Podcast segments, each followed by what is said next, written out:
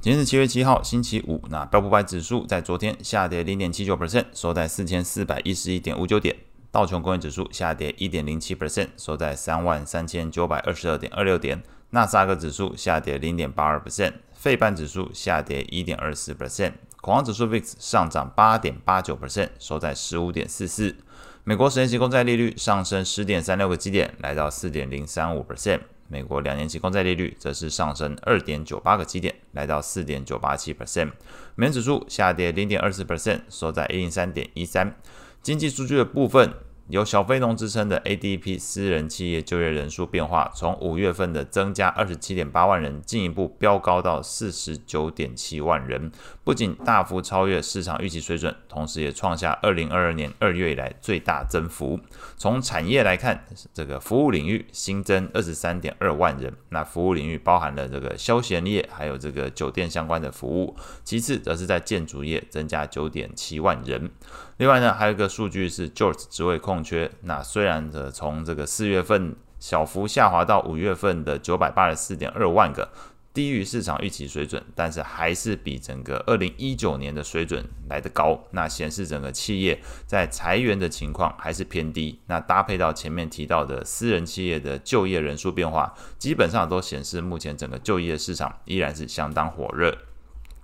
那么，截至七月一号这一周的初领失业救济金人数来到了二十四点八万人，略高于市场预期。那同时，还有这个创下近两年以来的一个新高，那续领人数则是下滑到一百七十二万人，低于市场预期，还有前一期的水准。那专家是表示，从续领人数来看，还是处在一个历史相对的低档。那都显示了这些失业的人其实找工作的时间都很短了，一下就找到了。那整个劳动市场的需求端依然是相当的强劲。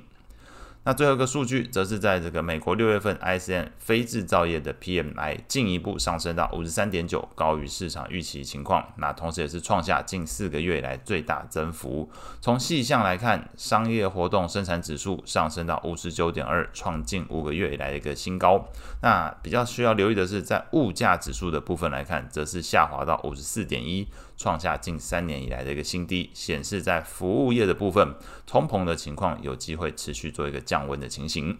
那在美股表现上来看，整体的经济数据都显示劳动市场依然火热，那也是引发市场对于费的持续维持鹰派升息态度的一个担忧。十年期美债利率大涨十个基点，搭配市场对于美股原先在历经了上半年大涨之后，整体来说追价意愿是比较薄弱的情况之下。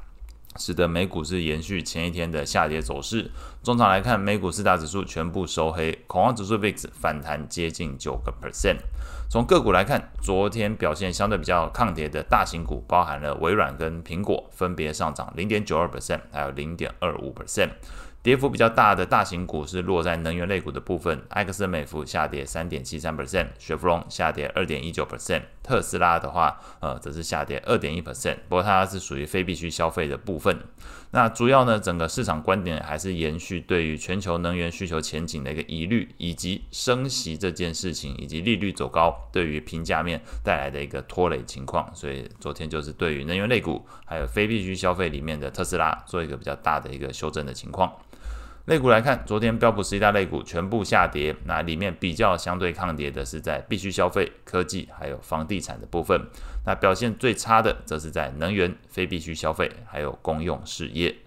债券市场部分。FedWatch 工具显示，七月份预估升息一码的几率突破九成，那九月份持续再升息到五点七五 percent 的这个几率，也从原先前一天十八 percent 大幅调高到二十七点五 percent。那除了因为这个经济数据引发市场对于 Fed 升息预期转强之外，昨天 Fed 官员。达拉斯分行行长罗根也给出了鹰派发言，表示对于通膨能否回到两 percent 的目标水准感到担忧，认为需要更加加紧的这个收紧货币政策。那除了暗示费德有必要进一步升级之外，同时也在言谈里面强调了这个持续缩表的一个重要性。那么在经济数据还有 Fed 官员鹰派谈话的推升之下，美国十年期公债利率是再度向上突破了四百分大关，两年期利率也一度盘中突破五 percent 的一个水准，来到五点一二附近，创二零零七年以来一个新高。那在昨天债券型的 ETF 的价格变化上，自然是相对来说是承受压力。昨天来说，投资等级债券 ETF LQD 是下跌一点零一 percent。美国高收益债 ETF HYG 则是下跌零点七三 percent。外汇市场部分，那欧元区是受到高通膨的影响，昨天公布的零售销售年增率从四月份的年减二点六 percent 进一步下滑到五月份年减二点九 percent，比市场预估情况更差。那另外，欧洲央行官员兼德国央行行长纳格尔在这个一周之内。呃，三度的发表鹰派言论，昨天又表示需要维持这个具有限制性的高利率水准一段时间，才能够压制住通膨。另外，他也强调利率政策高点会到哪里是依照数据而定。那也没有给出他认为利率水准的高点会在哪里。那在这个背景之下，市场对于欧元区未来升息的一个决心的认知，似乎比这个 Fed 还要坚定。那昨天美债利率虽然有大幅走扬，不过昨天来说，欧元还是上涨零点二九 percent，反而是美元指数意外下跌零点二四 percent。那今天会公布的重要经济数据，则是美国的非农就业，相信是大家的关注的一个焦点。但是从昨天的经济数据表现来看，恐怕这个数据公布出来，或许还是显示出整个劳动市场相当的火热。那以上是今天所有内容，我们下次见。